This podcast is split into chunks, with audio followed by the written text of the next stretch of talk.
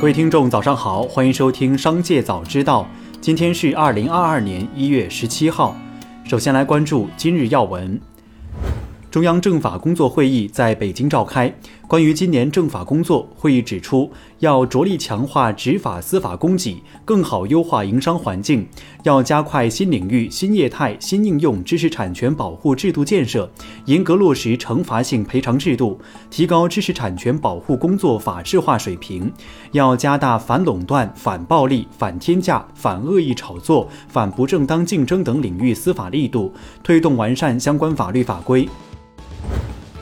国家发展改革委发布促进消费工作的通知，通知要求支持孝文化家庭式消费，鼓励面向老人、儿童等群体推出一站式购齐平价年货大礼包，维护春节市场秩序，严禁不公平竞争、二选一、大数据杀熟、销售侵权、假冒伪劣商品等违法行为。再来关注企业动态，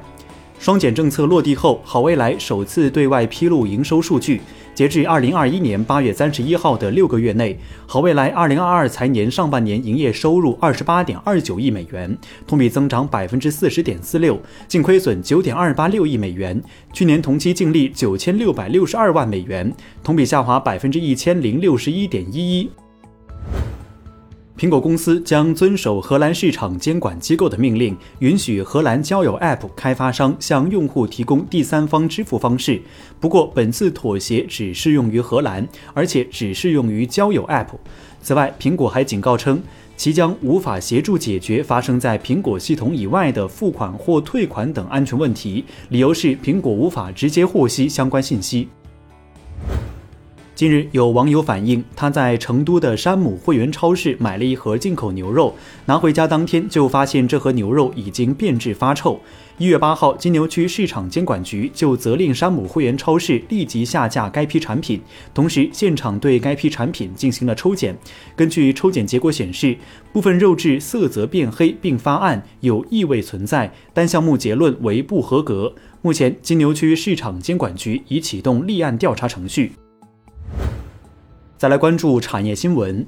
近日，为贯彻落实中央经济工作会议关于促进消费持续恢复的决策部署，国家发展改革委发布促进消费工作的通知。通知提出，大力提升文旅休闲服务供给，增加春节期间网络电视、网络电影、赛事直播等文化体育节目供应，鼓励网络视频平台限时低价电影放映，支持社会力量建设智能健身房，开发在线健身课程。深圳中原研究中心监测显示，二零二一年深圳全市房屋租金呈下跌趋势。二零二一年租金均价为每平方米七十二元，同比下跌百分之五点五。值得注意的是，深圳二零一七年年中的平均月租为每平方米七十二元，换言之，深圳房屋租金已跌回四年前的水平。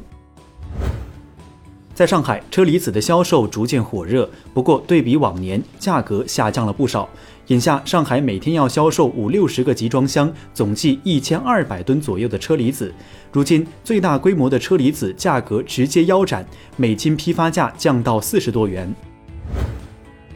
受一月十七日马丁路德金纪念日假期影响，美股今日休市一日。芝商所旗下贵金属美国原油合约交易提前于北京时间次日三点三十分结束。此外，美国 API 和 EIA 原油库存数据分别推迟至北京时间一月二十号五点三十分和一月二十一号零点公布，敬请留意。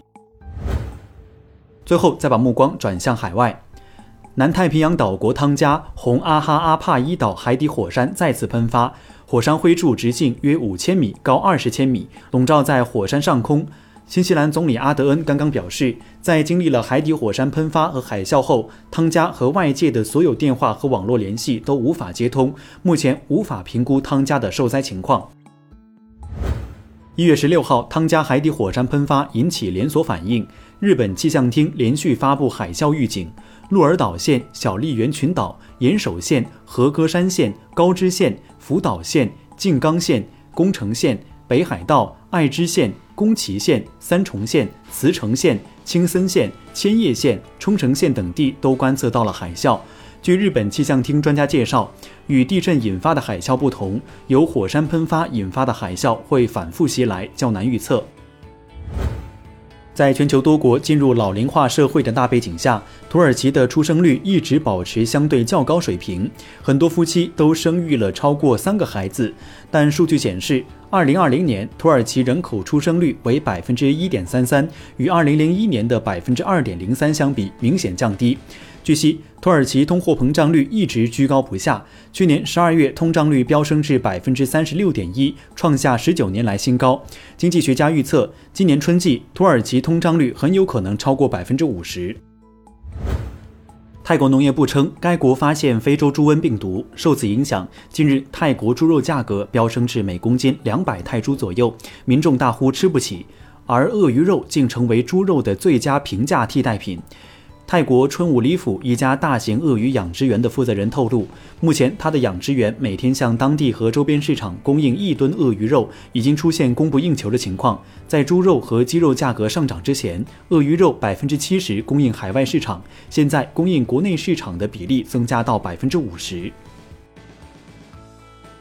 以上就是本期商界早知道全部内容，感谢收听，下次再见。